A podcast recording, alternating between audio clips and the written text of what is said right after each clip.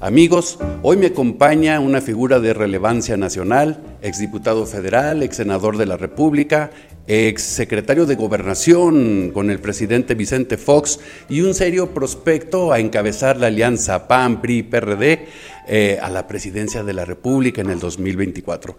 Diputado Santiago Krill, gracias por permitirnos y darnos la oportunidad de esta entrevista. Al contrario, el agradecido soy yo por brindarme este espacio. Muchas gracias. Anteriormente México, posteriormente o hace poco eh, Colombia y quizás próximamente Brasil giran a la izquierda. ¿Usted cuál es el análisis que tiene de esto y las repercusiones a corto y mediano plazo que advierte pues de con estos eh, gobiernos de izquierda que ahora eh, están dominando América Latina? Mira, este, algunos sí y otros no, porque ciertamente Salvador fue, digamos, un cambio inclusive a una derecha casi extrema. En el caso de Ecuador, igualmente no fue electo un candidato de izquierda, eh, sino un empresario. Eh, pero tiene razón, eh, la mayoría, digamos, viene un cambio. Y, hay que ver si ese cambio efectivamente es por generar una alternancia o por una opción de izquierda o por elegir algo diferente o nuevo. Porque si tú analizas la elección del 18, yo creo que tiene también estos componentes. Tenía un enorme desgaste de los partidos que habían gobernado los últimos 18 años. La gente estaba pues muy insatisfecha con los cambios que se habían logrado, con los avances, y fue más bien un desgaste y la persistencia de un candidato eh, que por años y por años estuvo buscando la presidencia. Entonces, yo creo que esa es una combinación de factores eh, que explican eh, en sus términos cada uno de estos cambios y no estoy demasiado seguro que se pueda hacer una regla totalmente generalizada. Lo que sí es una regla generalizada y es yo creo que el grave peligro, el enorme desafío que tenemos es que el populismo que es eh, buscar cambios que a sabiendas no se pueden lograr, que no se han logrado en el pasado y convencer a la gente que se pueden lograr en el corto plazo y de manera muy fácil. Es decir, sobre simplificar los problemas y las soluciones. Entonces tenemos que ser muy inteligentes en el caso del 24 para hacerles ver que todas las promesas que hizo López Obrador fueron mentiras, que la gasolina no iba a subir de 10 pesos, pues hoy está a 22 pesos, que no iba a militarizar al país, que los militares iban a regresar a los cuarteles. Mentira. Que la economía iba a crecer, desde el primer año no creció. En materia de salud, pues nos quedamos sin medicamentos. Eso sí, construyendo estadios de béisbol. Eso sí, hay que decirlo. Los dos proyectos claves del presidente pues benefician a su Estado. Pues eso es, ahí hay un egoísmo terrible, ¿verdad? Este, una refinería en Tabasco y el tren Maya, pues para Tabasco también. No es lo que yo creo que mucha gente eligió. Entonces también lo que es muy bueno de todo esto es que a un populista es relativamente fácil desvestir sus mentiras siento como que está promoviendo un voto ideológico en México, sobre todo López Obrador. ¿Usted no lo ve así? Sí, por supuesto. Es, un voto eh, ideológico eh, en una ideología que se ha repetido a lo largo de la historia, que son las utopías, que es estar fuera de la realidad. El querer arreglar el tema de la seguridad con abrazos, pues es una utopía, es una tontería por no decir algo que vaya a agraviar a nadie. Lo podría decir, pero es una tontería. Este, pero no solamente es una tontería, ahí no nos podemos quedar. Es una irresponsabilidad. Ah, pero no solamente es una irresponsabilidad, es un acto criminal. Y me hago cargo de lo que estoy diciendo. ¿Cómo vamos a poder recuperar el terreno perdido al crimen organizado con abrazos? Ya lo dijo el jesuita, eh, con motivo del asesinato de eh, los dos sacerdotes que estaban trabajando ahí en la Tarahumara, los abrazos no alcanzan para defendernos de los balazos. Estamos viviendo el estado fallido al que hacen mención.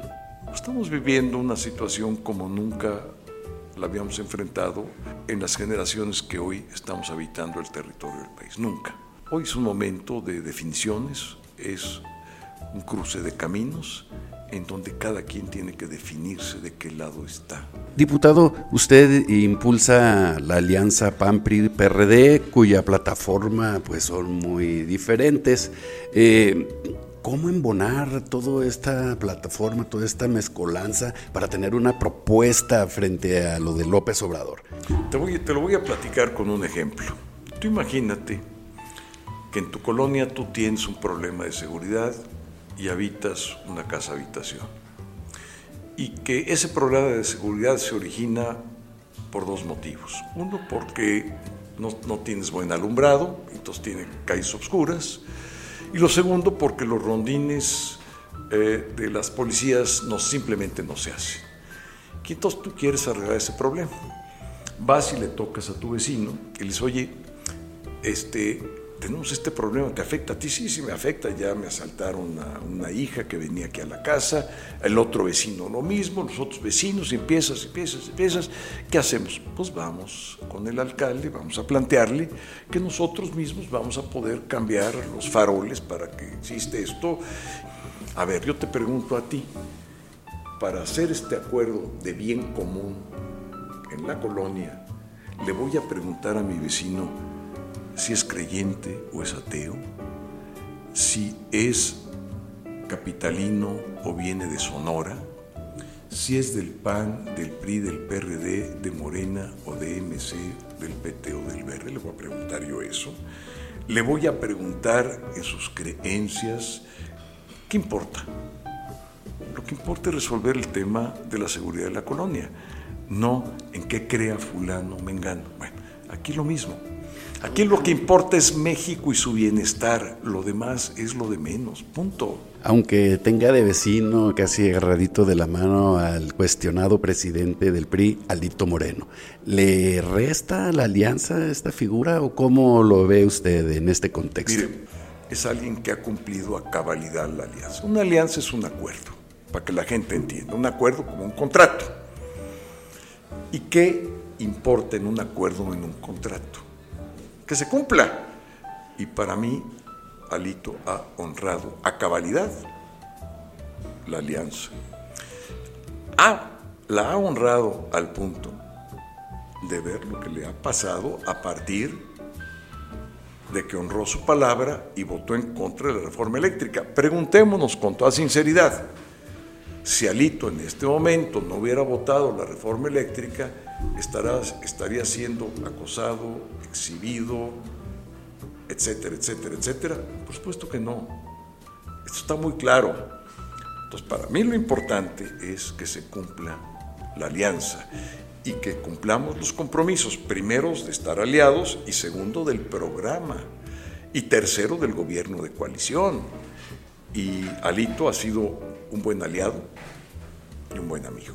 Eh, diputado, eh, parece que lo ha comentado usted, eh, Movimiento Ciudadano se ha convertido pues como en la que la chica con la que todos quieren bailar en el baile, valga la redundancia.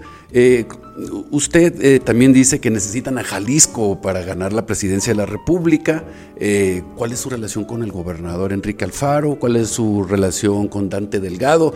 ¿Y cómo ve Movimiento Ciudadano? ¿Qué actitud les ves? ¿Están dando mucho a desear o, o cómo ves el asunto? Mi opinión es, muy clara. Lo deseable es que fuéramos todos juntos. Es lo deseable. Pero acuérdate que la política es de lo posible, es de realidades, el mundo de las realidades. Si por algún motivo MC decide no ir con nosotros, es perfectamente respetable su decisión. Yo no estoy de acuerdo, pero tampoco tengo que estar de acuerdo porque no soy militante de MC. Entonces tenemos que respetar. Saber respetar es parte de la pluralidad y parte de un ejercicio democrático. Y en segundo lugar, en mi caso en lo particular, soy buen amigo de Dante, no solamente lo respeto como político, somos amigos de décadas y décadas. Soy amigo, por supuesto, de Enrique Alfaro, de Pablo Lemos, de Jorge Álvarez Maínez, de Salomón Chertoriski, de Salvador Caro, de Jesús Barrera, en fin, pues, los veo todos los días en, en, la Cámara de los Diputados. Entonces yo por supuesto que no ni voy a romper mi amistad este, y voy a estar tratando de persuadir. Lo que sí les pido pues es que no rompamos el diálogo, vamos a estar platicando todo el tiempo y a ver hasta dónde llegamos. Si se puede llegar bien, si no, a ver, yo soy del dicho muy popular, a fuerzas ni los zapatos entran. Diputado, hemos escuchado su conferencia hace un momento y muy buen análisis, una buena crítica del gobierno de López Obrador, pero me gustaría conocer cuál es la visión de, de país que tiene usted, el que propone. Digo, se puede hablar una hora sobre eso, pero de manera sucinta, ¿cuál es la visión de país, el modelo de país que a usted le gustaría impulsar? Tenemos una democracia formal en nuestro país, que es la democracia electoral pero tenemos que democratizar la parte social. Nuestra democracia tiene que tener adjetivos sociales. La democracia tiene que llegar a generar las condiciones materiales para que el ejercicio de las libertades pueda llevarse a cabo. Eh, la democracia formal tiene un límite. Entonces, por eso tenemos que buscar que la educación, la salud, abre el marco de oportunidades para todos. Es el México que yo veo, un México mucho más igualitario, un México que respetemos que todo lo que hagamos sirva a las futuras generaciones ¿Está usted preparado para asumir el reto de encabezar la alianza y ser, buscar la presidencia de la República en el 2024? Sí, yo estoy preparado. Cuento con la experiencia, la decisión y la convicción para encabezar este proyecto y llevarlo al punto de un gobierno de coalición y de reconstrucción nacional. Pero eso no depende de mí mi decisión está tomada, depende de los militantes, en primer lugar, de mi partido, los militantes de los partidos que finalmente se sumen a este proyecto y finalmente del pueblo de México. Y si a mí no me alcanza, porque soy un hombre realista, si a mí mi capital no me alcanza, yo me sumaré a quien sí le alcance, sea hombre o mujer, porque esto no es un proyecto de Santiago Krill, es el proyecto de México. Y Santiago Krill se queda muy chiquito ante el problema tan grande que tiene el país. Pues diputado, eh, gracias por distinguirnos por esta entrevista tan ilustrativa. Muchas gracias, te agradezco mucho por el espacio.